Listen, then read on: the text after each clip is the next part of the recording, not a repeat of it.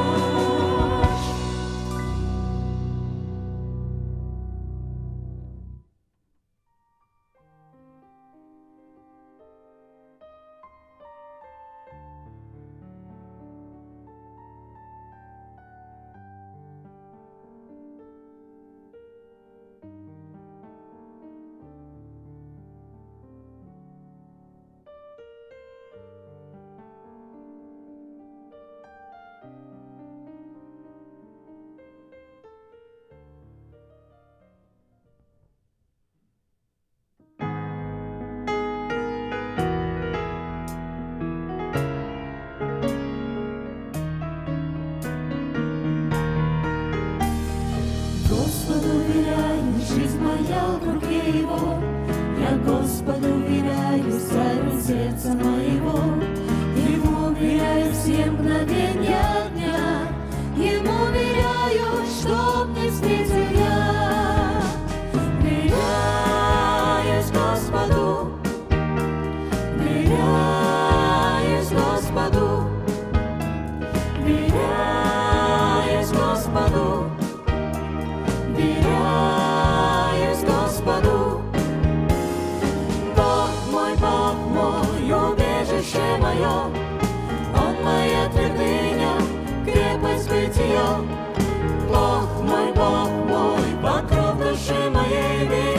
я Господу, царю царей.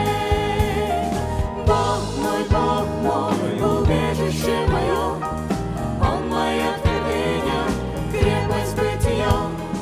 Бог мой, Бог мой, покров души моей, веряюсь я Господу, царю царей. Доверяюсь Богу, слыша сердцем я с тобой.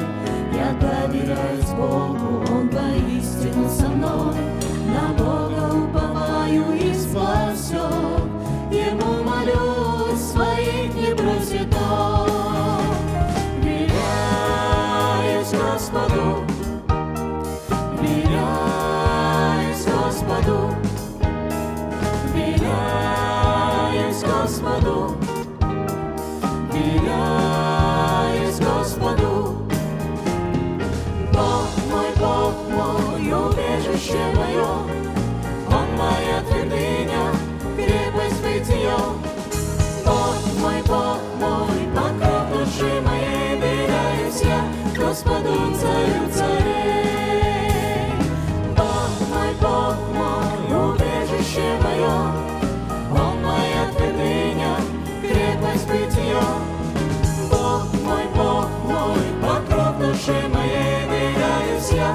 Господу, царю царей.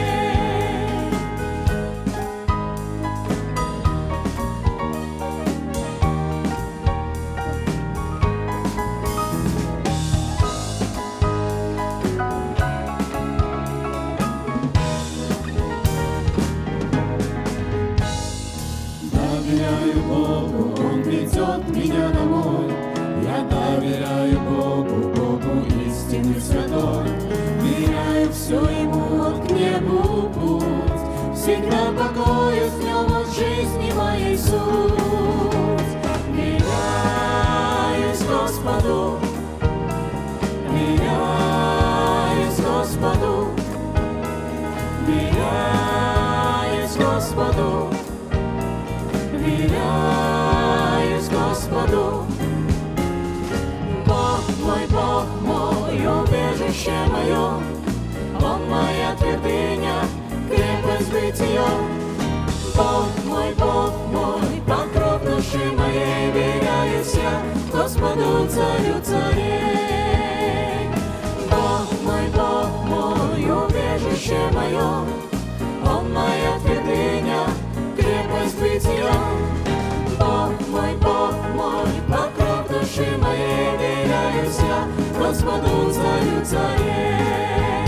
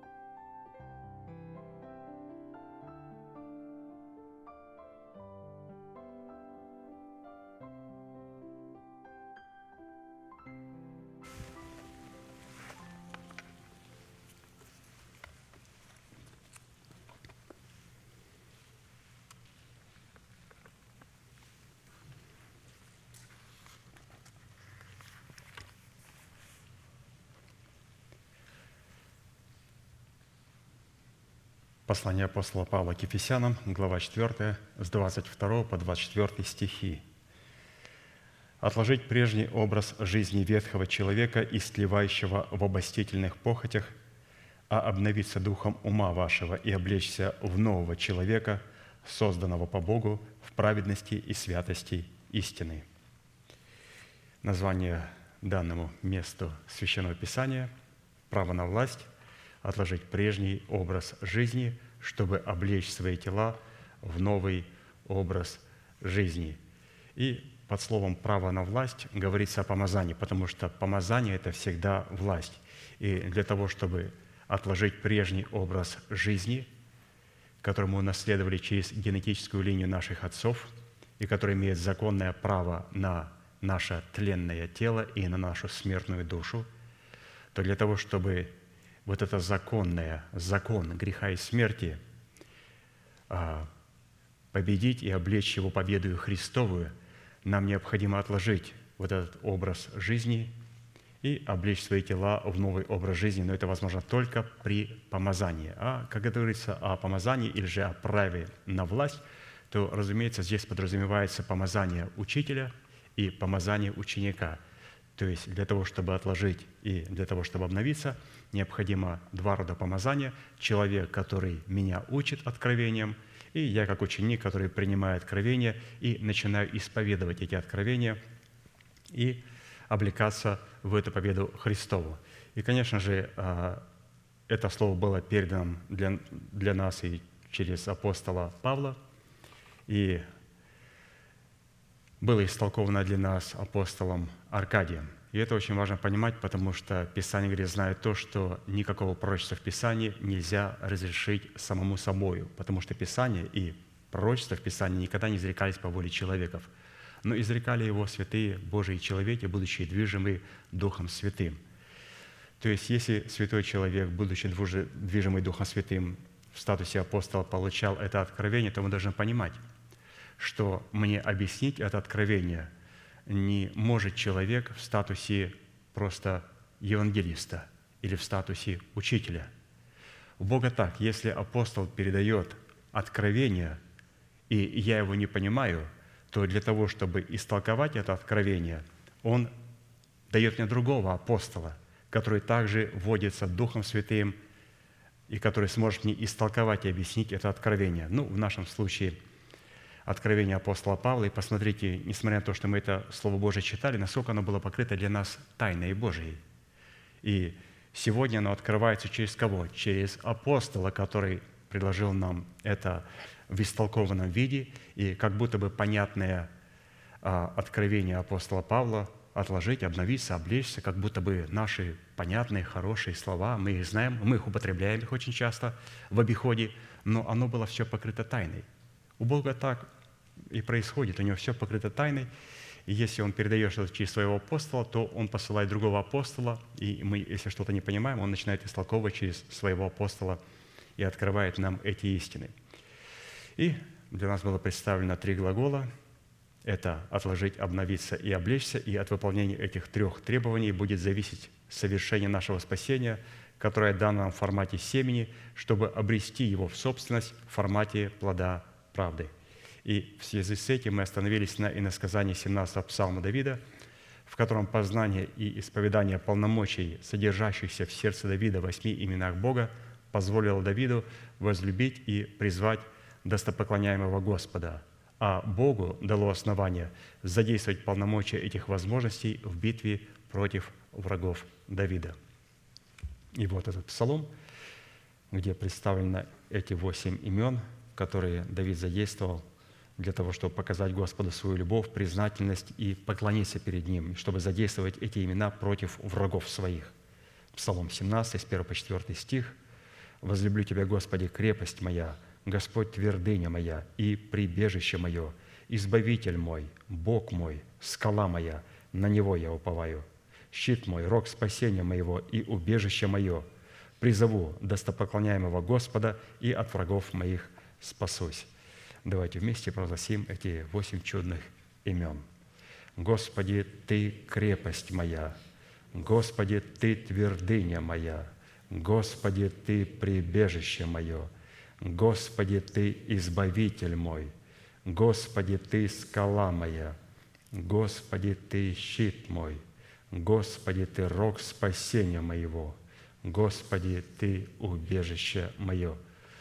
Да услышит Господь эти слова, да соделает нас достойными этих слов и да увековечит их в нашем сердце – Итак, в определенном формате мы уже рассмотрели свой дел в полномочиях и обетованиях, содержащихся в первом имени Бога крепость, то есть «Господи, Ты крепость моя», и под этой крепостью Господь показал свою силу и свое могущество через то, что Он вознес Слово Свое превыше всех своих имен. Поэтому, когда мы говорим, Господь, Ты крепость моя, здесь мы говорим, Господь, Ты тот, кто превознес Слово Свое превыше всякого имени Своего. И теперь Каждое имя Бога, будет это твердыня, прибежище, избавитель, скала, щит, рог спасения, убежище, они все имеют в себе состояние силы и крепости Божьей. Почему? Потому что они представлены в формате Слова Божия, которое превознесено превыше всего. И Бог сам себя покорил этому Слову. Но мы с вами касались, что значит крепость и поэтому продолжим рассматривать свой удел в полномочиях, содержащихся в имени Бога Всевышнего твердыня. То есть, Господи, Ты твердыня моя. Твердыня, которая по своему внутреннему содержанию, свойственному неизменной твердости, присущей природе нашего Небесного Отца, находится за гранью ее постижения нашими разумными возможностями. В Писании определение твердой по отношению к природе и природному свойству Бога Всевышнего окрашивается в такие оттенки, как твердый, стойкий, крепкий, здоровый, мудрый, испытанный, укорененный, крепко утвержденный, непоколебимый, постоянный, неиссякаемый, продолжительный, бесстрашный, непроницаемый, исполненный силы Святого Духа. То есть это вот такая природа у Бога, значит, природа, разумеется, и у нас, если мы сработаем с Господом твердыня. А вот свойство слова «твердыня» по отношению имени Бога Всевышнего находится в Писании в таких определениях, как твердыня – это камень, скала, тяжесть, гиря, вес и весы. И как мы с вами заметили, что пастырь а, вот из этих всех определений взял то определение, а, в котором мы менее всего могли бы увидеть Господа твердыня. Вот он начал говорить о весе, о чашах весовых, как взвешивать себя. И кто мог подумать, что Господь твердыня сокрыл себя в способности испытывать себя, исследовать себя, взвешивать себя, проверять себя. Вот, вот здесь Господь себя скрыл – Таким образом, в полномочиях имени Бога твердыня сокрыта способность Всевышнего судить или взвешивать на весовых чашах своего правосудия всякое сотворенное им творение, чтобы дать возмездие каждому в соответствии его веса. А посему обладать полномочиями Всевышнего или же соработать с именем Бога, содержащимся в твердыне Его имени, это обладать властью на право судить как самого себя, так и тех людей, которые находятся под нашей ответственностью – в границах заповедей и уставов Господних. Или же взвешивать как свои слова и поступки на весовых чашах правосудия Всевышнего, так и слова и поступки людей, которые находятся под нашей ответственностью. То есть Господь взвешивает свое творение на своих чашах, и если это Его творение, и не просто творение, а Его дети, то Его дети должны сами себя также взвешивать но если наш Отец взвешивает все, у нас тоже должна быть такая святая суть. Не взвешивать другого рядом сидящего. Это мы делаем а, по суетной жизни, которую мы унаследовали от наших отцов. Взвешивать, судить, давать людям оценки. Он хороший, он плохой, он прав, а тот не прав. Мне он нравится, а вот это мне не нравится. То есть, обратите внимание, мы все взвешиваем. Но Писание говорит, необходимо взвешивать свои слова, свои поступки на весовых чашах, то есть на заповедях Господних, на Его уставах, на Его постановлениях.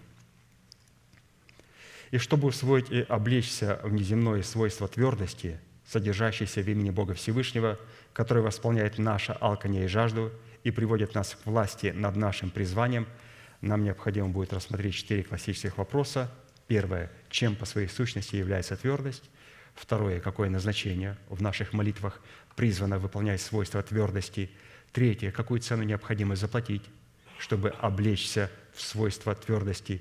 И четвертое, по каким результатам следует судить, что мы действительно обладаем достоинством твердости. В определенном формате мы уже рассмотрели первые два вопроса, поэтому сразу обратимся к рассматриванию третьего вопроса. И вот третий вопрос в более обширном представлении. Какую цену необходимо заплатить, чтобы обладать правом на обличение нашего духа в достоинство твердости Божией, чтобы Бог мог получить основание хранить нас в своем совершенном мире. Как написано, твердого духом ты хранишь в совершенном мире, ибо на тебя уповает Он. То есть мы продолжаем говорить, святые, о твердости. Это говорит о том, что Господь продолжает и хочет утвердить завет со своими святыми, как написано у Даниила 9 глава 27 стихом, что «и утвердит завет для многих одна седмина». То есть Господь в преддверии этой седмины начнет нечто делать. И проявление Святого Духа для избранного Богом остатка будет заключаться в том, что Он будет утверждать имеющееся у них спасение, утверждать имеющееся у них оправдание, утверждать имеющееся у них праведность Божию – оправдание тоже должно утвердиться. Тоже должно утвердиться, потому что если человек а, перейдет в потусторонний мир и не сможет утвердить своего оправдания, он погибнет. Оправдание – это основание. Писание говорит, что никто не может положить другого основания, кроме положенного. кто строит на этом основании из дерева, сена, соломы, драгоценных камней, золота. Дело каждого обнаружится, но основание никто не может изменить. Оно непреложное. Это Иисус Христос. И поэтому, да, у человека может сгореть все строение, неправильно он строил. Но когда доходит основание, если основание, которое является нашим оправданием, было утвержденное, мы не погибнем. А если оно не было утвержденное, мы погибнем. Вы скажете, Господи, Боже мой, а как насчет строения? Строение – это праведность. Праведность тоже должна утвержденная быть.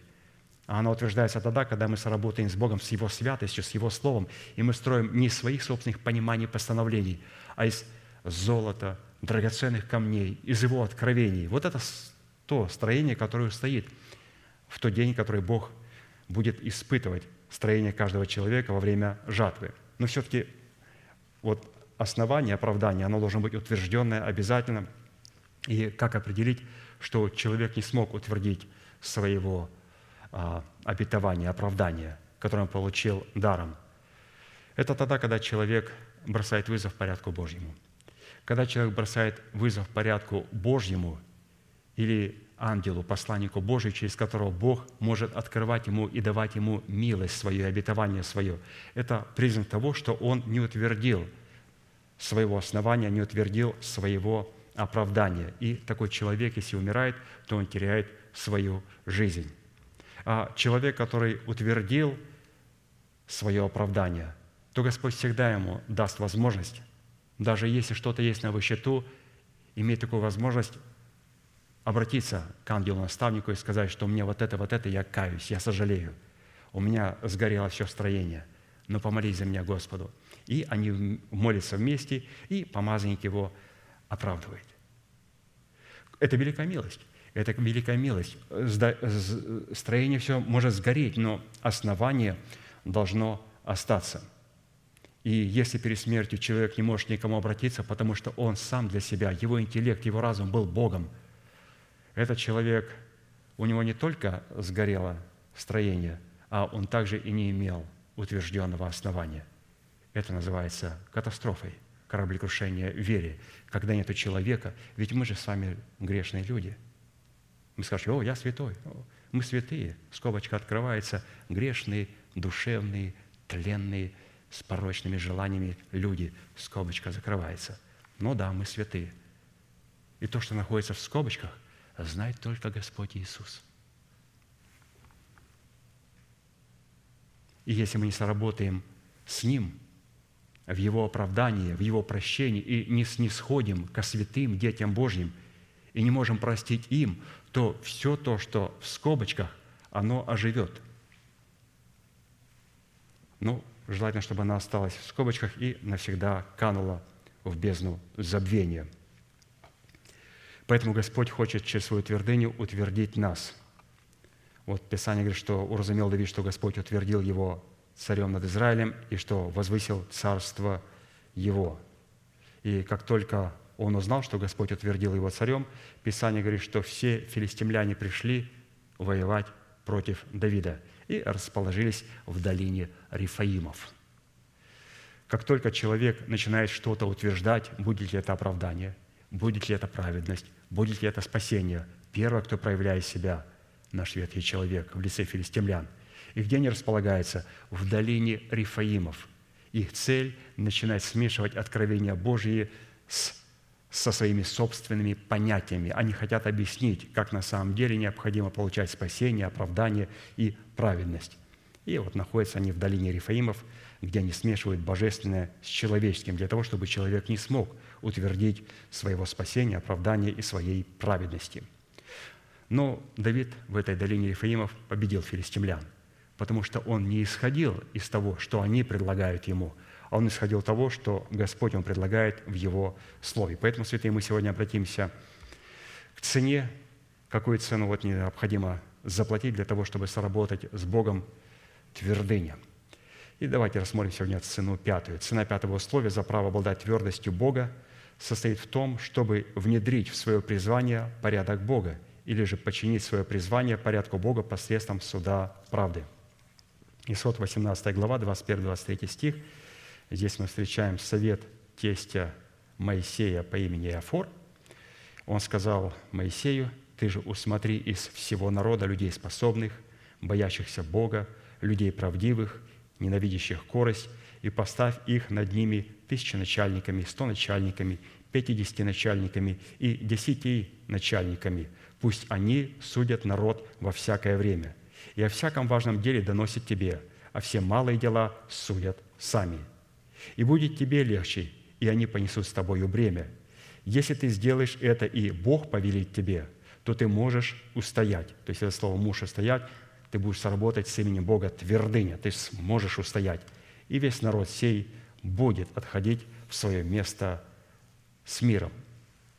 Итак, сегодня мы продолжим рассматривать не отдельный начальствующий состав, а отдельного человека, призванием которого является начальство над самим собою в границах заповедей и уставов, который определяет порядок, по которым функционирует тело Христова, и только затем начальствующий состав, чтобы знать, в каких границах мы призваны подчинять себя их слову.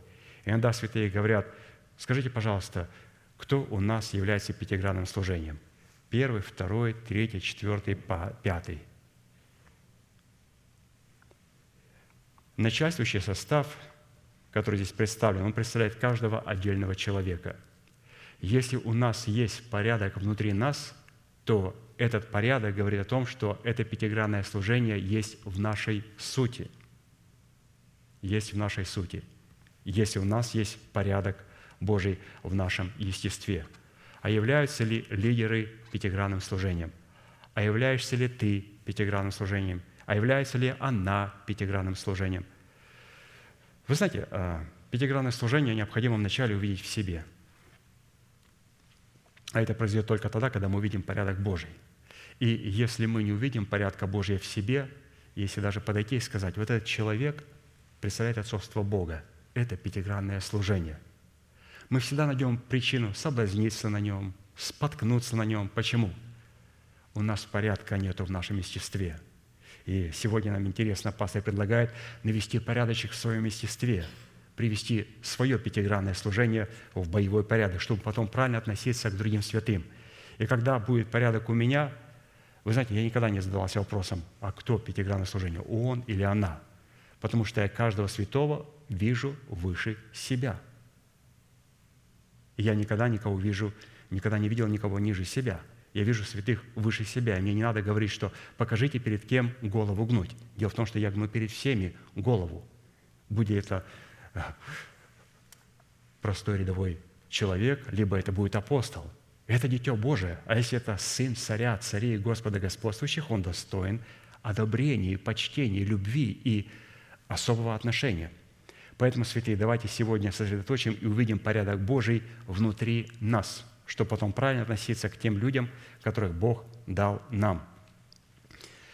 И для того, чтобы увидеть этот порядок Божий внутри нас, давайте обратимся к начальной фразе, которую сказал Иофор Моисею, «Ты же усмотри из всего народа людей способных, боящихся Бога, людей правдивых, ненавидящих корость, и поставь их».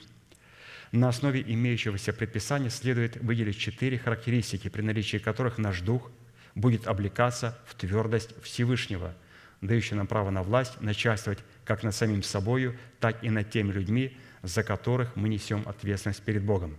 И вот эти четыре составляющие, которые должны быть у пятигранного служения, и в первую очередь, которые должны быть у нас. Вот четыре характеристики. Это быть мужественным, это иметь страх Господень, это быть правдивым или честным – и четвертое – это ненавидеть корость. Вот если у нас будут эти четыре характеристики, то нам никогда не надо будет говорить. И мы никогда не спросим, скажите, пожалуйста, огласите, пожалуйста, список пятигранного служения. Мы будем с почтением относиться ко святым и видеть других святых, братьев и сестер, выше себя.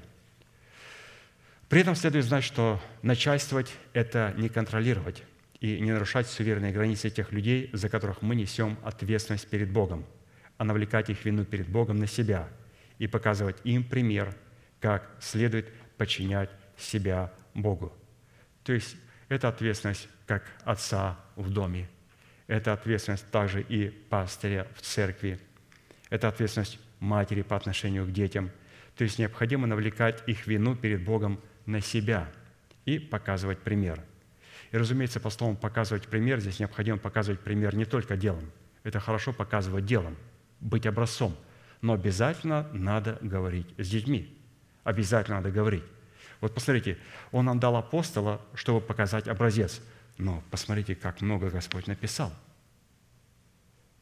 Почему вы сказали, что да, не надо писать? Вот покажите, каким должен быть Господь, каким должен быть Христос, христианин. Вот примерно как наш пастырь, как апостол. Хорошо, я постараюсь вот похожим быть на него. Но Господь показывает пример при одном условии, если Он вначале нам скажет о том, каким должен быть христианин. Поэтому показывать пример – это не просто быть примером, а это быть примером и, разумеется, говорить об истине Слова Божьего, говорить о, то есть о совершенстве Божьем обязательно, словом и делом. 1 Петра 5, 2, 4. «Пасите Божие стадо, какое у вас, надзирая за ним непринужденно, но охотно и богоугодно, не для гнусной корости, но из усердия, и не господствуя над наследием Божьим, но подавая пример стаду. И когда явится пастырь-начальник, вы получите неувидающий венец славы».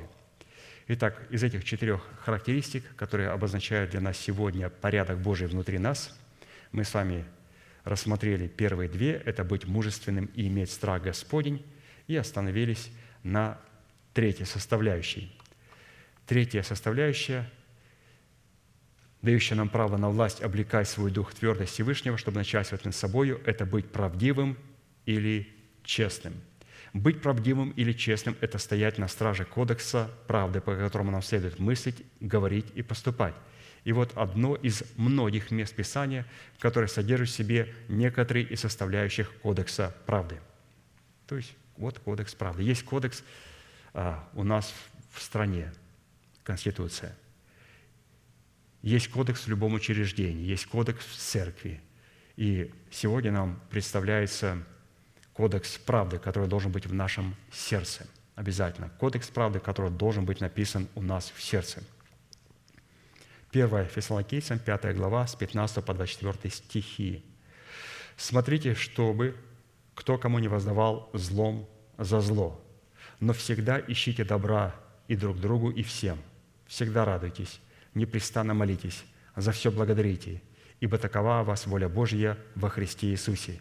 Духа не угошайте, пророчество не уничижайте, все испытывайте хорошего, держитесь, удерживайтесь от всякого рода зла. Сам же Бог мира да осветит вас во всей полноте, и ваш дух, и душа, и тело во всей целости да сохранится без порока в пришествии Господа нашего Иисуса Христа.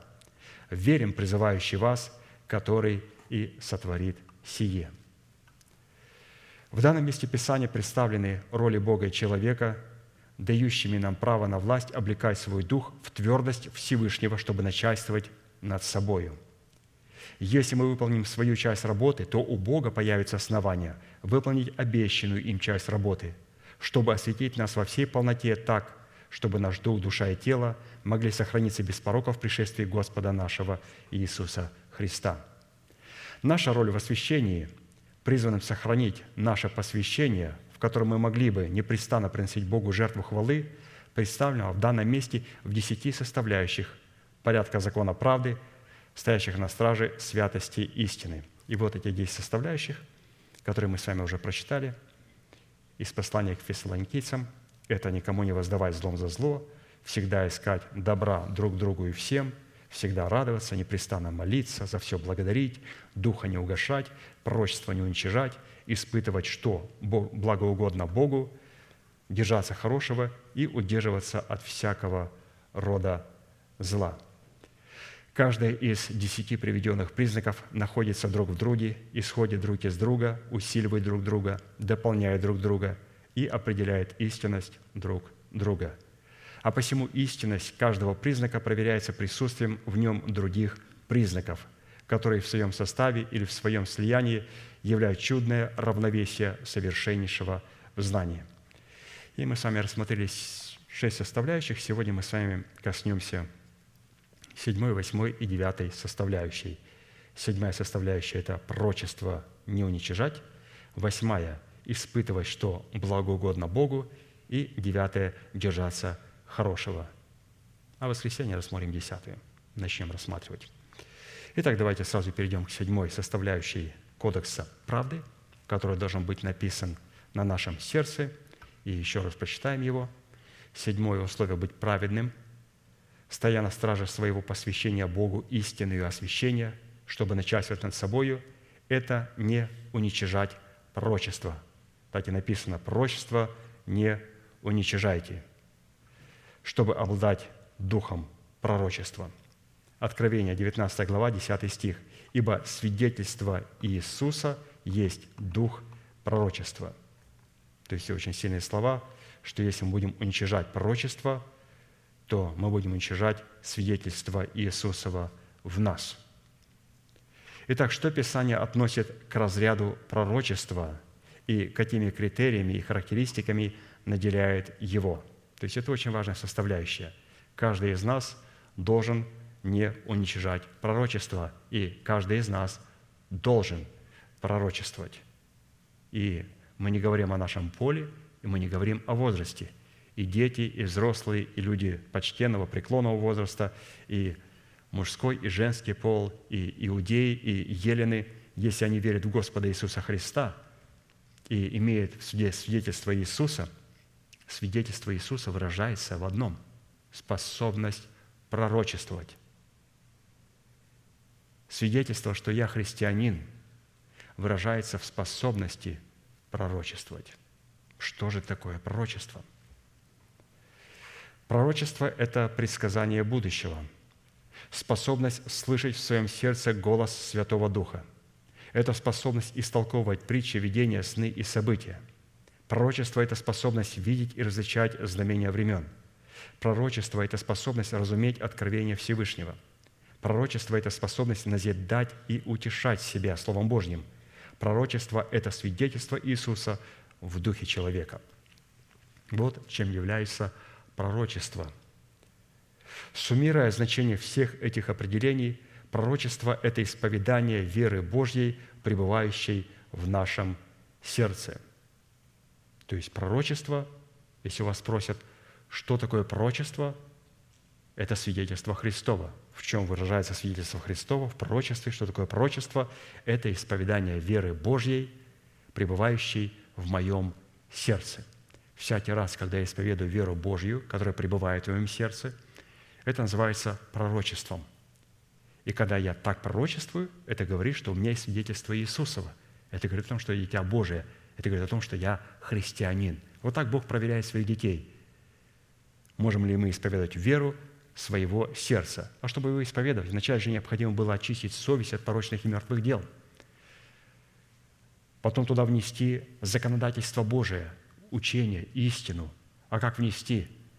Вначале необходимо найти поместную церковь, которая отвечает требованиям добродетельной жены в достоинстве тесных врат, войти через эти тесные врата, идти узким путем, иди, идти по следам овец, пасти свои стада подле, подле шатров пастушеских, слушать пастухов – пребывать там, уразумляться.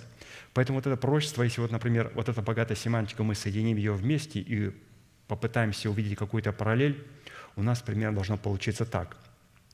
Пророчество – это способность слышать в своем сердце голос Святого Духа, разуметь и истолковывать откровения Всевышнего, видеть и различать знамения времен, назидаться и утешаться истинным Священного Писания – и облекаться через исповедание в свидетельство Иисусова. Если вы скажете, ты знаешь, у нас есть это, у нас есть это. Если начинается со способности слышать Слово Божие в своем духе, разуметь это Слово, понимать его, истолковывать, то это говорит о том, что святые у вас есть пророчество. Если вы можете утешаться этим Словом, что если вы можете увидеть и различать знамения времен – и можете исповедовать это слово. У вас есть дух пророчества. Это говорит о том, что у вас есть свидетельство Христова. Говорит о том, что вы истинные христиане. Пророчество зависит от меры нашей веры.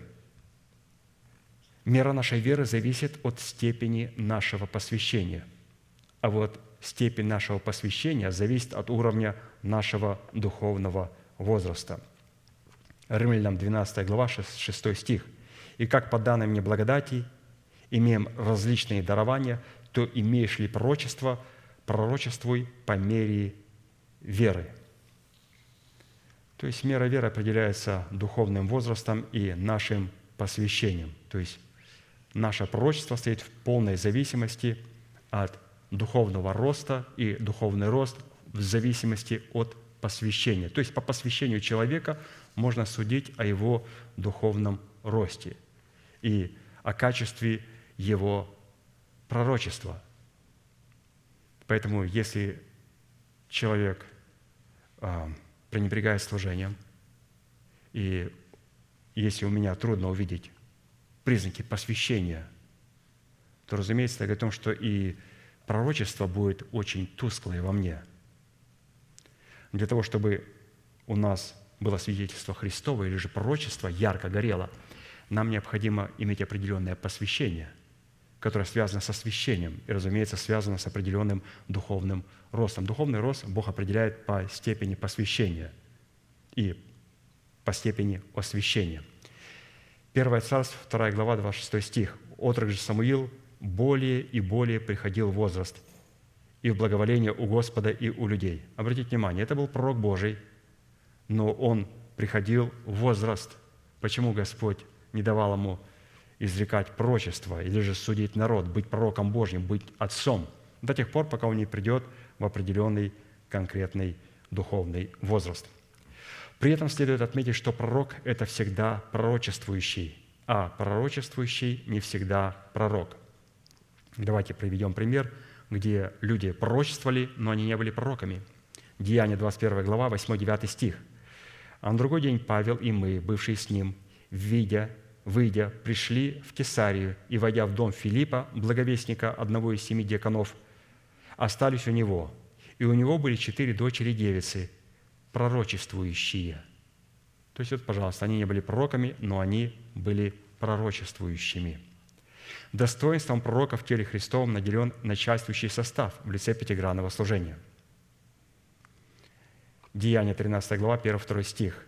В Антиохии, в тамошней церкви, были некоторые пророки и учители – Варнава и Симеон, называемый Нигер, и Луций, Кирьянин, и Манаил, совоспитанник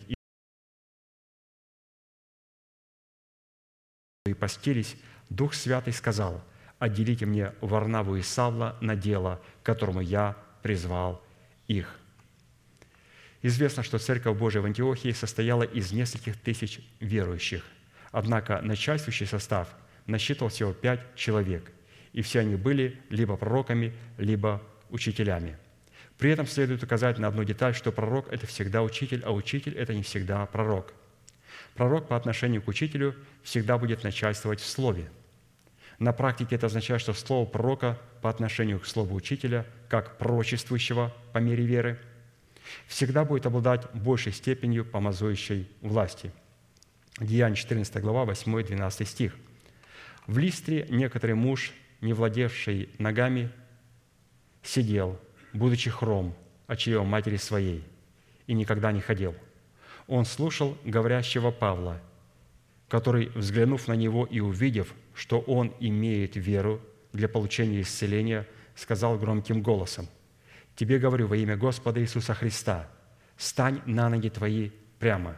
И он тотчас вскочил и стал ходить.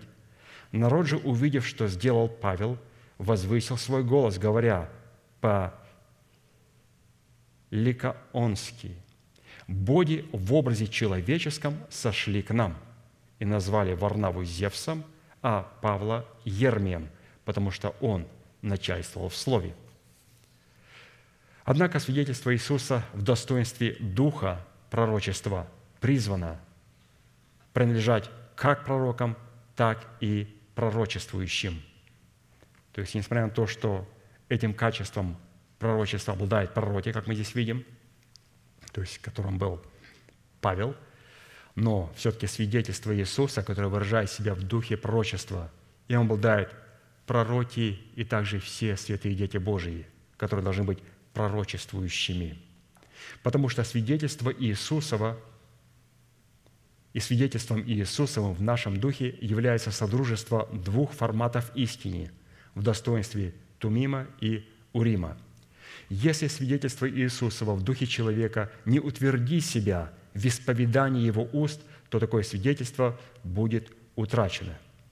Обратите внимание, что мы имеем свидетельство Христова внутри нас, но оно утверждается через исповедание, через пророчество. Свидетельство Иисуса – это что? Это дух пророчества. Поэтому если мы имеем свидетельство, что мы дети Божьи, оно должно себя выразить, выразить в исповедании наших уст. Иначе это свидетельство Иисусова, Христова будет утрачено без исповедания, без пророчества. То есть уничтожать пророчество – это обладать богатыми обетованиями и при этом молчать.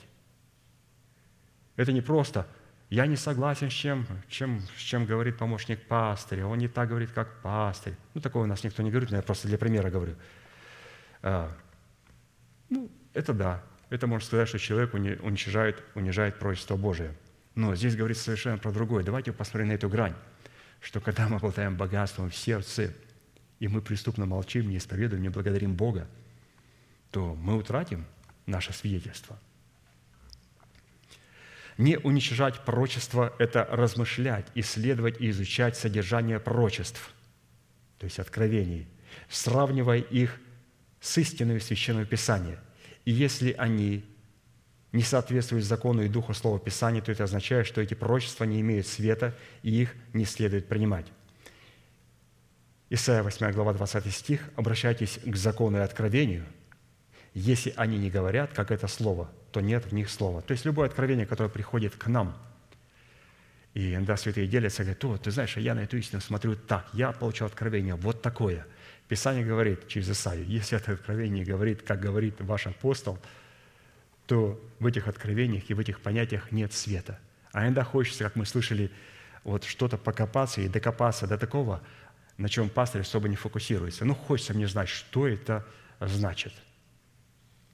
И Писание говорит, что иногда, когда люди так начинают копаться вне субботы Божьей, то тогда они не имеют в таких раскопках никакого света, будет тьма. То есть они могут, конечно, раскопать какую-то истину, но раскапывая определенные истины, они закопают все те, которые до этого были раскопаны и представлены им. То есть необходимо так копать, чтобы копая не закопать другие истины. А для того, чтобы копаться в Слове Божьем, копаться и не закапывать. Вы говорите, а куда мне кидать? А никуда кидать не надо. То есть как кидать? Копать – это значит кидать. Брать и выкидывать то, что ты не понимаешь, и где докопался, держи его. Не надо кидать.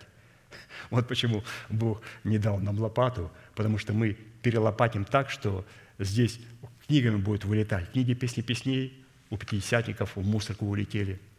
Луку тоже списали, потому что Лука говорит, я по тщательным исследованиям написал тебе достопочтенный Феофил, чтобы ты знал учение Господа Иисуса Христа. По тщательным исследованиям, не по откровению Святого Духа, выдрать Луку – Песни песней, приблудная книга, выдрать песни песней. Это что происходит? Христиане начали копаться в Слове Божьем. И одна книга за другой начинает вылетать из Слова Божьего. Это очень опасно. Вот о чем Писание что говорит. «Зная прежде всего то, что что никакого пророчества в Писании нельзя разрешить самому собою, потому что пророчество никогда не произносилось по воле человека, но исповедали его Божьи человеки, будучи движимы Духом Святым. Далее следует отметить, что свидетельство Иисусова в достоинстве Духа пророчества может развиваться и совершенствоваться в человеке исключительно в атмосфере любви Божьей Агапы. 1 Коринфянам 14 глава, с 1 по 5 стих. «Достигайте любви, ревнуйте о дарах, особенно о том, чтобы пророчествовать». Обратите внимание, что если мы не будем достигать любви, мы не сможем пророчествовать. Ибо кто говорит на незнакомом языке, тот говорит не людям, а Богу, потому что никто не понимает его. Он тайно говорит духом, а кто пророчествует, тот говорит людям в назидание, увещание и утешение. Кто говорит на незнакомом языке, тот назидает себя, а кто пророчествует, тот назидает церковь. Желаю, чтобы вы все говорили языками, но лучше, чтобы вы пророчествовали. Ибо пророчествующий превосходнее того, кто говорит языками. Разве он, то есть говорящий языками, при том будет и изъяснять, изъяснять, чтобы церковь получала назидание. То есть очень такое интересная составляющая о пророчестве, что каким образом необходимо не уничтожать пророчество. То есть и то слово, которое мы читаем, святые, вот сейчас мы читаем, это пророческое слово. Для того, чтобы пастырю передать нам это слово, ему необходимо было иметь способность истолковывать иные языки – Истолковывать иные языки – это брать откровение Божие, которое покрыто тайной, и доводить нам до понимания, до разумения. И Писание говорит, что такие люди должны иметь способность изъяснять, чтобы церковь могла получать назидание в том, на чем находятся тайны, то, что покрыто тайной Божьей. Поэтому я могу уверенно сказать, что у брата Аркадия есть способность изъяснять свой или же иной язык. И оно проявляется через вот это слово. И когда мы слушаем это слово, мы пребываем в этом слове, у нас тоже есть эта возможность доводить это слово до понимания и до исповедания наших уст. Здесь мы тоже начинаем пророчествовать. Хорошо, но это была седьмая составляющая. Давайте перейдем к восьмой составляющей Кодекса правды.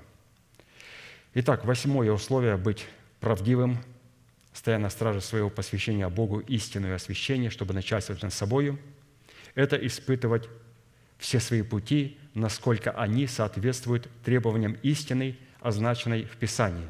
То есть это было коротко написано «все испытывайте». То есть испытывать свои пути, насколько они соответствуют требованиям истины.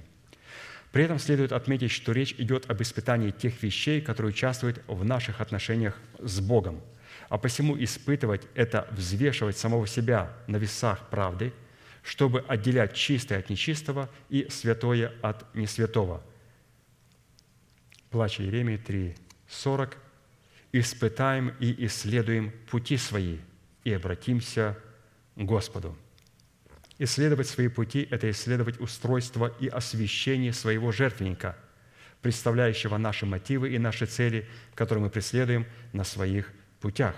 Когда мы устроим себя в жертвенник Господень, и он будет освящен и приготовлен, чтобы преследовать цели и мотивы Бога, мы сможем приносить на нем жертву, благоугодные Богу. А посему, чтобы исследовать свои пути, обусловленные нашими мотивами и целями, на которых мы можем либо обращаться к Господу, либо уходить от Него, необходимо знать время и устав. Екклесиаст, 8 глава, 5-7 стих. Соблюдающий заповедь не испытает никакого зла. Сердце мудрого знает и время, и устав. Потому что для всякой вещи есть свое время и устав. А человеку великое зло от того, что он не знает, что будет и как это будет, кто скажет ему. То есть знать время и знать устав. И знать время и устав – это не просто когда. Знать время. Вот, эм, вот иногда люди, когда, люди, когда говорят об обетовании, относящихся к преддверию надежды, они говорят, ну ты, ты, ты знаешь, ну когда, когда? Это неправильный вопрос. Знать время – это никогда. Знать время – это знать сколько. Никогда. Сколько. Сколько осталось времени. И апостолы говорили, время коротко. Все. Время коротко. А когда мы говорим «когда», мы говорим, сколько у меня есть время еще закончить свои дела – Господь никогда, говоря о времени, не говорит «когда», Он говорит, сколько времени осталось. Время коротко. Вот это хороший ответ. Поэтому знать время – это знать, сколько времени осталось, а устав – как использовать это время, чтобы выйти из душевности и возрастать в Иисусе Христе. Чтобы соблюдать заповедь, необходимо быть научным уставом, содержащимся в заповедях, которые преследуют благие цели Бога – выраженный в восстановлении нашего тела искуплением Христовым. Чтобы быть научным уставом, содержащимся в заповедях, необходимо облечься в мантию ученика, которая является милостью учителя. Вот этот человек, который знает и время и устав, время сколько, сколько, то есть он правильно использует время, он облекается в мантию ученика, Что такое мантия ученика? Это милость учителя. Ну, вы скажете, ну, извините, пожалуйста, разные слова. Что такое милость? Верхняя одежда, обычная одежда, каждодневная одежда. Ну да, это для учителя каждодневная одежда, а для меня это мантия. То, что для моего учителя является простой одеждой, милостью, для меня, как для ученика, является это мантией царя, священника и пророка. Мы должны понимать, очень красиво пастор показал, что то, что является мантией ученика, она является милостью учителя. И затем платить соответствующую цену за право быть учеником Христом и учиться от Него в лице человека, представляющего для нас отцовство Бога. То есть мы знаем о том, что Елисей, он принял эту мантию своего учителя. Хотя, когда Господь сказал на горе Хариф, чтобы Илья пошел и помазал Азаила, Иуя и Елисея помазал вместо себя, то мы видим о том, что каким он образом помазал его. Он взял свою милость и бросил в Елисея. А Елисей в это время орал, то есть пахал поле, и у него было 12 пар валов, и он был при 12 паре валов. И когда он бросил пророк Божий в него эту милость, верхнюю одежду, он знал, что это для Илии милость, для него это мантия.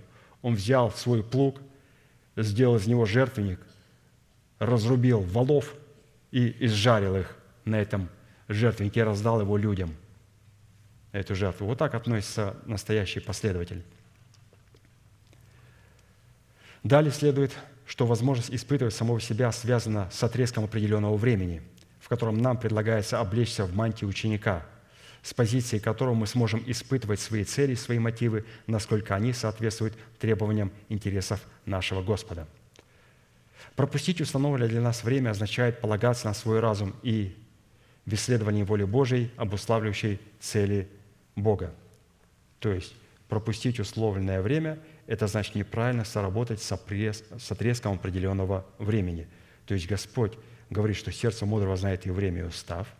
По словам время, не когда обетование сбудется, а какой у меня отрезок времени, и что должен я в этом отрезке сделать. И обидно, когда человек пропускает установленное Богом время. Они-то все вышли на призов. Вот жених идет, выходите к нему навстречу. Превосходно, все вышли. О, слава Господу, вся церковь вышла. И вдруг мы увидели, что один сказали, что, друзья, мы пропустили установленное Богом время. Оказывается, этот промежуток времени был дан для чего-то, чтобы милость учителя стала мантией ученика – Человек, полагающийся на свой разум в исследовании воли Божьей, рассматривается Писанием как человек, посягающий на место Бога. Потому что полагаться на возможности своего ума в исследовании воли Божьей – это кадить своему разуму, как своему Богу. Человек, облеченный в достоинство царя, но при этом полагающийся на свой собственный разум в исследовании воли Божьей, посягает на священство, принадлежащее своему духу. Второе Паралипоменон, 26 стих, написано об Озии – но когда Озия сделался силен, возгордилось сердце его на погибель его, и он сделался преступником перед Господом Богом своим, ибо вошел в храм Господень, чтобы воскурить фимиам на алтаре кадильном. И пошел за ним Азария, священник, и с ним восемнадцать священников Господних, людей отличных, и воспротивились Озии царю и сказали, «Не тебе, Озия, кадить Господу». Это дело священников, сынов Аароновых, посвященных для кождения – выйди из святилища, ибо ты поступил беззаконно, и не будет тебе это в честь у Господа». И разгневался Озия. Кто такой Озия? Озия – это человек, для которого мантия учителя, милость учителя не стала мантией. Не стала. И разгневался Озия, а в руке у него кадильница для кождения. И когда разгневался он на священников, проказа явилась на челе его перед лицом священников в доме Господнем у алтаря кадильного – и взглянул на него Азария, первосвященники, все священники, и вот у него проказа на челе его. И понуждали его выйти оттуда, да и сам он спешил удалиться, так как поразил его Господь. И был царь Озия прокаженным до дня смерти своей, и жил в отдельном доме, и отлучен был от дома Господня. И потом сын его уже царствовал вместо его. Вот так происходит с человеком, который облечен в достоинство царя, но полагается на свой собственный разум. Также человек, полагающийся на свой разум, будет производить в собрании святых мятеж и приводить свою веру к кораблекрушению. как написано Иеремия 46, 17, и там кричат, фараон, царь Египта, смутился. Почему смутился фараон? Он пропустил установленное Богом время. То есть сердце мудрого знает время и устав, и по слову «время» он думал, это фараон. Если я буду знать, когда, то я буду готовым. А сердце мудрого говорит, никогда произойдет это обетование. Мы все спрашиваем, меня постоянно спрашивают, когда, когда, когда? Скажи, когда, когда? Когда? Говорю, время коротко. Сердце мудрого знает никогда, а сколько у нас осталось. Осталось катастрофически мало времени. Церковь раз за разом утверждает и утверждает и утверждает имеющееся обетование в своем сердце. Фараон пропустил условленное Богом время. Смятение – это шум, в котором находился фараон, буйство, рев, мятеж, разгром, опустошение. Давайте приведем семь составляющих, в которых представлен порядок и условия, в соответствии которых мы призваны испытывать те вещи, которые призваны участвовать в наших взаимоотношениях с Богом. То есть, что мы должны испытывать в своей жизни. Первое. Испытание – это отвержение худого и избрание доброго – и такое испытание возможно только после предварительного питания молоком и медом. Исайя 7, 14, 15. «Итак, сам Господь даст вам знамение». Какое знамение Господь нам даст? «Все дева чрево примет и родит сына, и нарекут ему имя Эммануил». Он будет питаться молоком и медом, доколе не будет разуметь отвергать худое и избирать доброе. То есть вот с чего начинается испытание – всего испытывать. Для того, чтобы всего испытывать, необходимо питаться молоком и медом, чтобы разуметь отвергать худое и избирать доброе. То есть это говорит о том, что что такое хорошо и что такое плохо, нам может дать человеку, у которого есть молоко. То есть это мы получаем в церкви через человека, представляющего отцовство Бога. Вот с чего начинается испытание нашего жертвенника. Вот почему Озия был поражен у жертвенника. Да потому что он не испытывал себя – в этом жертвеннике Господь показал Озия. Ты стоишь около жертвенника кадильного, и это жертвенник показывает твои истинные мотивы сердца. Что ты здесь делаешь? Также и здесь мы видим о том, что Господь испытывал себя, но только когда он получил способность питаться молоком и медом и разуметь отвергать худое и избирать доброе. То есть кто-то должен был его этому научить. Второе – Испытание – это исследование и изучение того, что благоугодно Богу, и отказ участвовать в бесплодных делах тьмы. Ефесянам 5 глава, 10-11 стих. «Испытывайте, что благоугодно Богу, и не участвуйте в бесплодных делах тьмы, но и обличайте». Третье. Испытание – это исследование самого себя, насколько наша жизнь соответствует здравому вероучению. 2 Коринфянам 13 глава, 5 стих – Испытывайте самих себя. Верили вы? Самих себя исследуйте. Или вы не знаете самих себя, что Иисус Христос вас? Разве только вы не то, чем должны быть? То есть здесь подчеркнуто, испытывайте самих себя. Приготавливайте свой жертвенник, свои мотивы, свои цели, чтобы они могли сработать с мотивами и с целями Бога. Четвертое испытание – это способность испытывать Дух, действующий в пророках – 1 Иоанна 4,1. «Возлюбленные, не всякому духу верьте, но испытывайте духов, от Бога ли они, потому что много лжепророков появилось в мире». Поэтому необходимо испытывать духов. А, вы скажете, ну теперь, то есть мне необходимо испытывать пророков. Писание говорит, пророков, а, не тех пророков и пророка, которого Бог дал нам. Писание говорит, что мы должны подчинять себя Слову их – но тех, которые называют себя пророками. А таких пророков в Церкви Божией пруд пруди. Вот человек подходит и говорит, или сестричка подходит и говорит, ты знаешь, вот видела, видела про тебя сон такой прям тревожный, уже несколько раз видела, так переживаю за тебя, молюсь, так на тебя очень переживаю. Давай я тебе расскажу, а ты там истолкуешь. Я говорю, мне не надо рассказывать сны. У меня есть вернейшее пророческое слово, к которому я обращаюсь как к светильнику, сияющему в темном месте. Поэтому я испытал пророчество, как я испытывал пророчество – послал ли этого человека Бог в мою жизнь. Он послал, чтобы я ему служил, не для того, чтобы этот человек или эта сестра или этот брат корректировали меня через сон, который показал ему кто-то уже несколько раз про меня или про нее или про него. Но я на себя перевел, но это мне подошли святые и сказали, говорят, подходит человек и говорит, он про меня видит сны. И он озабочен, и он молится днями и ночами. Я говорю, вот видите, испытывайте этих людей. То есть он почитает, что он пророк, и он имеет право говорить. У нас есть слово. Но, разумеется, когда мы слышим, когда нам пастырь проповедует, пророк Божий проповедует, то здесь необходимо испытывать, не, не надо испытывать те слова, которые он говорит, а испытывать свое сердце, а, готово ли оно принять то слово, которое Бог нам передаст через него. А тех людей, которых Бог нам не послал в нашу жизнь, вот их необходимо испытывать. Послал, чтобы учить нас. Пятое испытание – это способность испытывать клятвенное обетование Бога, данные нам в завете с Богом – Малахия 3, 8, 10. «Можно ли человеку обкрадывать Бога, а вы обкрадываете меня? Скажите, чем обкрадываем мы тебя? Десятинными приношениями, проклятием вы прокляты, потому что вы весь народ обкрадываете меня. Принесите все десятины в дом хранилища, чтобы в доме моем была пища, и хотя в этом испытайте меня». Вот слово «испытайте меня». То есть Господь хочет, чтобы его испытали. Говорит Господь, испытать в чем? Не открою ли я для вас отверстий небесных и не залью ли на вас благословения до избытка. То есть Господь хочет, чтобы мы испытали Его верность своему Слову. Шестое. Испытание – это готовность дать Богу основание испытать нашу святость, выраженную в ненависти к ненавидящим Бога и восстающим против Бога в лице Его посланников. Псалом 138, 21, 24. «Мне ли не возненавидеть ненавидящих Тебя, Господи, и не вознушаться восстающими на Тебя. Полною ненавистью ненавижу их, враги они мне».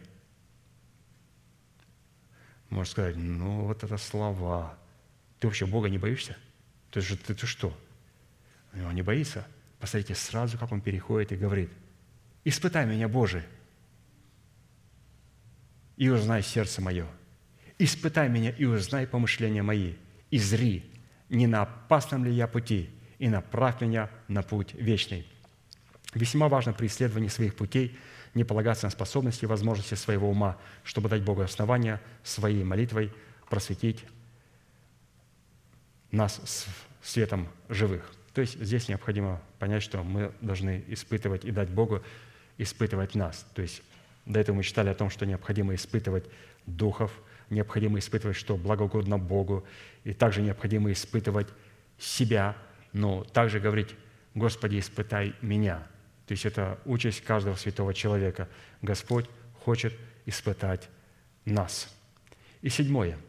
Испытание – это готовность испытывать свое отношение к обители Дома Божьего, который является местом жилища славы Его. Псалом 25, 1, 8.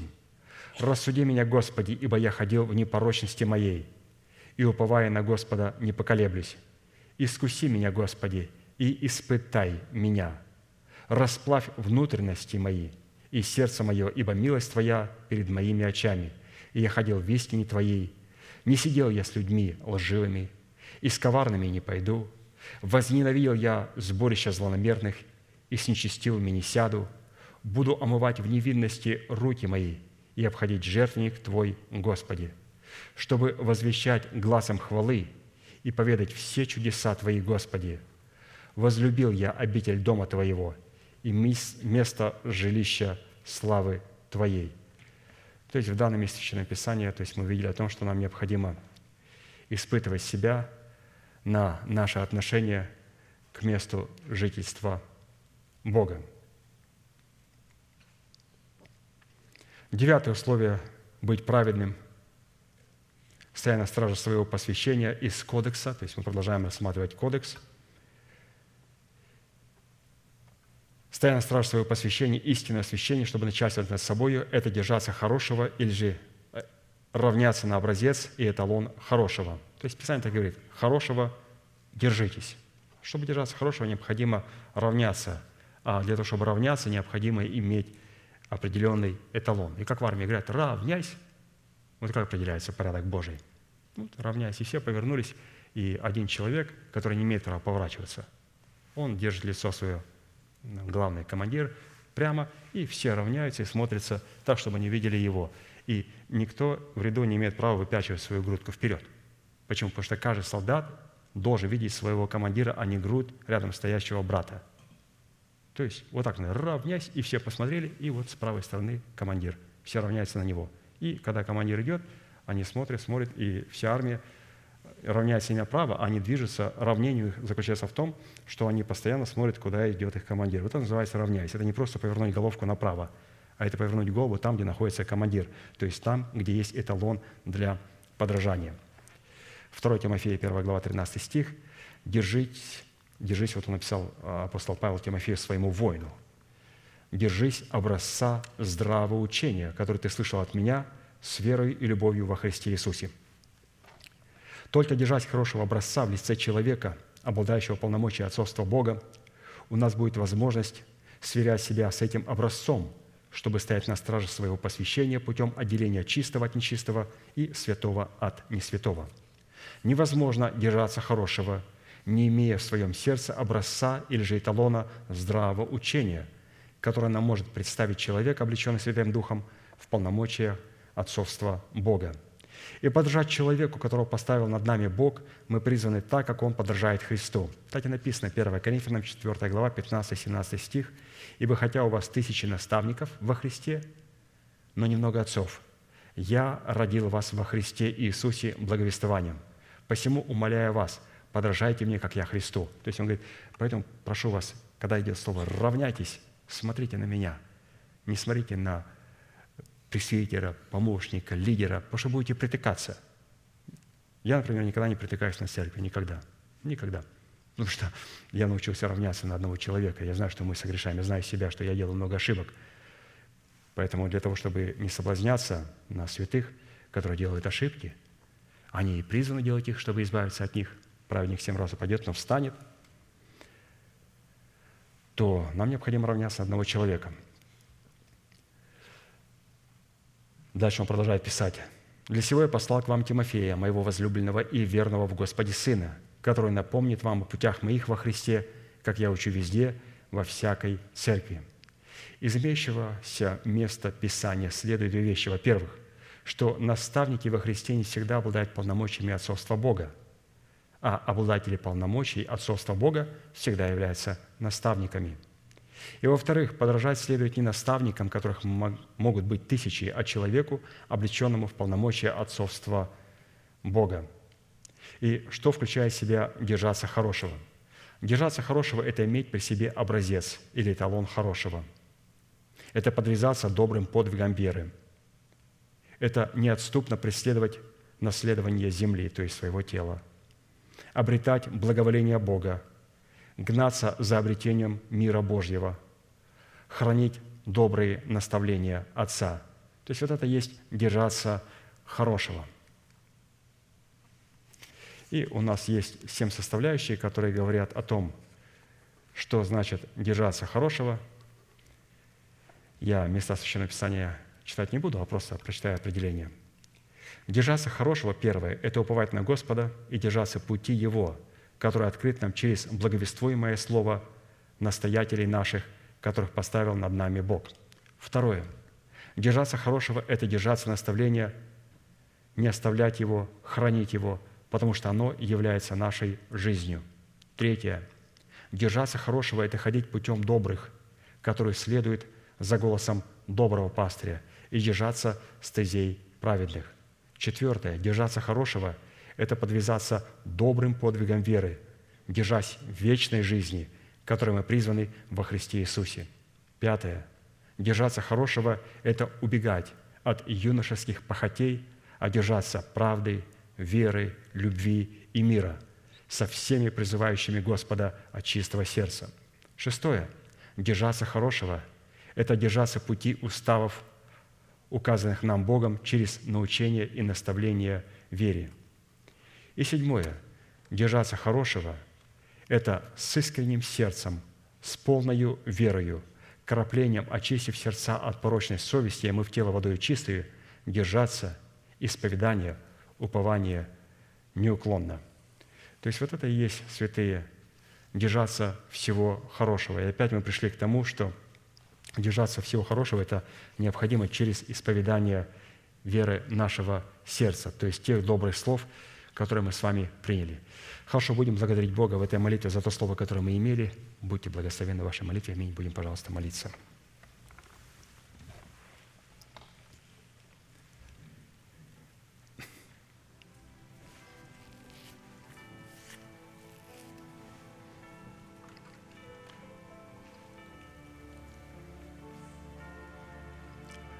Дорогой Небесный Отец, во имя Сына Твоего Иисуса Христа, мы благодарим Тебя за великую привилегию быть на этом месте, на котором Ты, Господь, положил память святого имени Твоего. И мы благодарим Тебя, что Ты сегодня нас продолжаешь утверждать в Твоей истине, утверждать нас в Твоем завете. И мы сегодня, Господь, по Твоей милости соработаем с Тобою, с Твоим именем, Господь, твердыня моя – мы благодарим Тебя, что мы, укорененные и утвержденные в любви, сегодня можем постигнуть со всеми святыми, которые находятся на этом месте, и которые смотрят нас по телевидению, и которые находятся с нами в одном духе, что есть широта, долгота, глубина и высота, и уразуметь превосходящее разумение любовь Христову, чтобы нам, Господь, можно было исполниться всею полнотою Божию. Мы благодарим Тебя, Господь, за то, что сегодня мы смогли оставить всякое зло, оставить всякое зло, которое было облечено в ризы добра, для того, чтобы Господь нам сегодня можно приготовить было свой жертвенник и мотивы своего сердца, чтобы предстоять перед Тобою. Мы благодарим Тебя, Господь, за то, что Ты продолжаешь нас учить и помогаешь нам держаться доброго. Мы благодарим Тебя за церковь Твою, которая является нашей матерью, за Вышний Иерусалим. Мы благодарим Тебя, Господь, за Твоих посланников. Мы благодарим Тебя за человека Божьего, которого Ты дал нам в нашу жизнь. Мы благодарим Тебя, Господь, за то, что сегодня мы можем принять эти истины, которые нам передает – и равняться, Господь, на эти истины, преображаться, Господь, в этих истинах и облекать себя исповеданием этих истин, которые сегодня являются достоянием нашего сердца и нашего мышления. Мы благодарим Тебя, Господь, истинно познали, что Ты, Господь, отвечаешь помазаннику Твоему со святых Твоих небес. Ты спасаешь, Господь, помазанника Твоего. И мы молим Тебя, Господь, сегодня за нашего пастыря, брата Аркадия – для того, чтобы Ты, Господь, мог открыть дверь для Слова Божьего. А Ты это сделаешь, Господь, тогда, когда Ты сможешь открыть тайну Слова Божия. Мы молим Тебя, Господь, что та тайна, которая была сокрыта от веков – от родов, чтобы она была сегодня открыта силой Святого Духа через человека, Господь, который Вадим Духом Святым. И мы молим Тебя, Господь, чтобы это была дверь открыта, чтобы Он проповедовал Слово Божие с дерзновением, и чтобы Ты нам продолжал открывать тайну Христову, которая была сокрыта, но которая, Господь, сегодня открывается через Твое Слово Божие и Дух Святой – мы благодарим Тебя, Господь, за свидетельство Иисусова, за дух пророчества, что Ты сегодня нам позволяешь принять это слово в свое сердце и обновить этим словом свое мышление для того, чтобы сделать его достоянием нашего исповедания. Ты сказал, Господь, в Слове Своем, чтобы мы неуклонно держались исповедания веры, чтобы мы неуклонно держались исповедания надежды – чтобы мы исповедовали упование, Господь, на Слово Твое. А поэтому, Господь, наше пророчество, исповедание Твоего Слова начинается с демонстрации, Господь, нашей способности принимать Твое Слово. И наше общение, Господь, с Тобой начинается с нашей способности слышать Твое Слово, сохранять Твое Слово, понимать Твое Слово – разуметь значимость и важность последнего времени, знамений и времен, обладать мудрым сердцем для того, чтобы знать время, не когда Ты исполнишь это обетование, а сколько у нас осталось времени, Господь, чтобы нам приобрести сердце мудрое, и для того, чтобы нам соработать, Господь, с Твоим уставом. Ты сказал в Слове Своем, что время коротко. И мы ожидаем Господина, который придет с жатвой для того, чтобы взять свою церковь. И Ты, Господь, придешь внезапно. Ты придешь в те сроки, в которые люди Тебя и христиане будут меньше всего ожидать. Но это не будет внезапностью для нас, Господь, потому что мы не искали дня и часа, но мы, Господь, искали воли Твоей, целей Твоих, мотивов Твоих. Мы, Господь, искали для того, чтобы проверять себя и испытывать себя, чтобы наш жертвенник, наши цели и наши мотивы соответствовали Твоему жертвеннику, Твоим целям и Твоим желаниям и Твоим мотивам. Мы испытываем, Господь, себя согласно того слова, которое мы сегодня слышим и которое мы принимаем. И мы молим Тебя, Господь, яви нам милость и испытай нас также и Ты. Испытай нас, Господь, через то слово, которое Ты приготовил в устах человека Божьего, представляющего отцовство Бога для церкви. Мы молим Тебя, Господь, продолжай нас испытывать через Твое Слово, продолжай нас назидать, продолжай нас вразумлять, продолжай, продолжай нас обличать через Слово Твоего посланника. И мы ожидаем, Господь, того момента, и мы благодарим Тебя, Господь, за то время, когда Ты будешь испытывать нас через таинство веры, когда Ты будешь продолжать нам учить и открывать Твою истину. Но сегодня, Господь, мы имеем великое привилегию на этом месте соработать с Тобою, с как с именем Господь, твердыня наша. Мы хотим, Господь, чтобы Ты утвердил нас, чтобы Ты утвердил наше спасение, чтобы Ты утвердил наше основание оправдания, чтобы Ты утвердил нас в праведности Христовой, чтобы Ты утвердил нас в Царстве Твоем. А для этого, Господь, мы преклоняемся перед Тобой и благодарим Тебя, что Ты искупил нас из всякого народа, колена, языка и племени и соделал нас царями и священниками Богу. Благодарим Тебя за то, что Ты в смерти Господа Иисуса Христа позволил нам умереть для своего народа, для дома своего Отца и для своих собственных желаний. И Ты сказал, что если мы соединимся с Тобою, подобием смерти Твоей, то мы соединимся с Тобой и подобием воскресения Твоего. Благодарим Тебя за воскресение в телах наших. Мы молим Тебя, Господь, да воцарится воскресение в телах наших. И да будут успешны святые, да будут преуспевать так, как преуспевает их душа в Господе. Насколько мы, Господь, сегодня имеем возможность обновлять свое мышление для того, чтобы облекаться в новый образ жизни. Мы благодарим Тебя, Господь, за тот порядок, который пребывает сегодня в нашем естестве. Мы благодарим Тебя за мужество Христова, за страх Господень, за праведность и честность и за ненависть корости, которая сегодня находится в нашем сердце.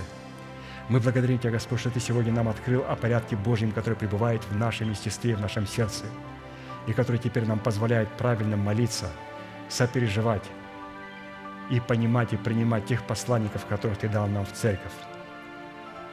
Переживать и молиться за тех святых, которых нету сегодня с нами, и которые сегодня нуждаются в нашей молитве. Благодарим Тебя, Господь, что мы имеем такую ответственность молиться за них – мы имеем, Господь, такую ответственность, как дети Божии, молиться друг за друга. Ты сказал, что мы молились друг за друга и благословляли друг друга. Мы молим Тебя, Господь, за тех святых, которые сегодня находятся в болезнях. Нуждаются, Господь, в прикосновении Твоей исцеляющей руки. Мы молим Тебя, Господь, да взойдет солнце правды в их жизни и исцеление в лучах Его – мы молим Тебя, Господь, чтобы сегодня взошло это солнце правды, это обетование, относящееся к преддверию нашей надежды, воцарения воскресения Христова в наших телах, когда тленное будет поглощено нетленным, когда смертное будет поглощено бессмертным, когда смерть будет поглощена победой Христовой. Мы благодарим Тебя, Господь, за это солнце правды, за это великое призвание, за это великое обетование откровение, которое Ты нам открыл. И позволь нам, Господь, в лучах этого обетования получить исцеление для наших тел. И мы, Господь, принимаем исцеление для тел наших детей, для тел, Господь, святых, которые нуждаются в Твоем прикосновении. И молим Тебя, Господь, чтобы Твоя исцеляющая рука могла коснуться их. Мы благодарим Тебя, что Ты продолжаешь заботиться не только о нашем духе, о нашем душе, давая нам первичное слово, но Ты также показал свою заботу, давая нам свое тело в опресноке и вине – Через это показываю любовь и трепетное отношение к нашему телу, которое, Господь, сегодня подвержено скорбям, болезням, немощам. Мы молим Тебя, Господь, сегодня да будет посрамлена смерть. Да явишь Ты, Господь, свое знамение, знамение воскресения и исцеления в телах Твоего наследия, в телах Твоих святых. И да будут посрамлены все Твои враги, да будет посрамлена смерть да будут посрамлены нечестивые и беззаконные. А мы, Господь, выйдем и взыграем, как тельцы упитанные, и будем попирать нечестивых, будем попирать их, как прах, как прах под стопами ног наших. Благодарим Тебя, Господь, за эту великую участь, которую Ты приготовил для избранного Твоего остатка. Благодарим за это уникальное, за это последнее время. Благодарим Тебя, Господь, за каждого святого – который находится на этом месте и которого мы почитаем выше себя. Благодарим Тебя, Господь, что у нас нет преткновения, потому что мы равняемся, Господь, на тот образец, который Ты дал нам в церкви. А ко всякой немощи, ко всякому неправильному слову, взгляду, поступку против нас, Господь, мы снисходим с легкостью, потому что Ты облег нас порядком Божьим – И мы имеем возможность, Господь, в этом порядке Божьем, как Твои служители, как Твои слуги, служить Твоим детям. И мы молим Тебя, Господь, вспомни о нас, когда мы будем обращаться к Тебе. И дай нам помощь с небес Твоих. Мы благодарим Тебя, Господь, и мы приготавливаем свое слово для принятия того слова, Господь, которое Ты приготовил нам в последующих служениях. Мы благодарим Тебя за Слово Божие, Святой Дух. Мы благодарим Тебя за церковь Твою, за Твой Сион, за каждого святого, который посвятил себя на служение Тебе. Благодарим Тебя за наших предверников, операторов, певцов, музыкантов, пастырей, пресвитеров. Благодарим Тебя за апостолов, пророков, учителей, евангелистов – пастырей. Благодарим Тебя, Господь, за каждого святого, который находится в Твоем порядке Божьем и который стал обладателем порядка Божья в своем сердце. Благодарим Тебя за атмосферу любви Божьей и за атмосферу мира Божья в праведности Божьей. Да будет благословено имя Твое, наш великий Бог, Отец и Дух Святой. Аминь. Отче наш, сущий на небесах, да святится имя Твое, да придет царствие Твое – да будет воля Твоя и на земле, как и на небе. Хлеб наш насущный подавай нам на каждый день, и прости нам долги наши, как и мы прощаем должникам нашим. И не веди нас во искушение, но избавь нас от лукавого, ибо Твое есть царство, и сила, и слава во веки. Аминь.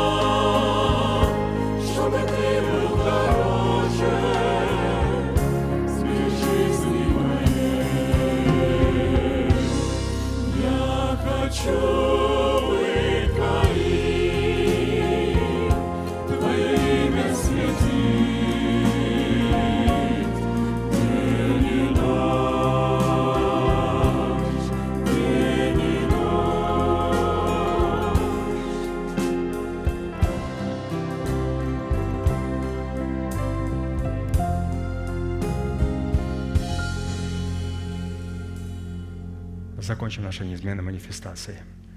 Могущему же соблюсти нас от падения и поставить пред славою Своею непорочными в радости, единому, премудрому Богу, Спасителю нашему, через Иисуса Христа, Господа нашего, слава и величие, сила и власть прежде всех веков, ныне и во все веки. Аминь. Благодарю, святые, за ваше служение, за ваше участие, за вашу молитву.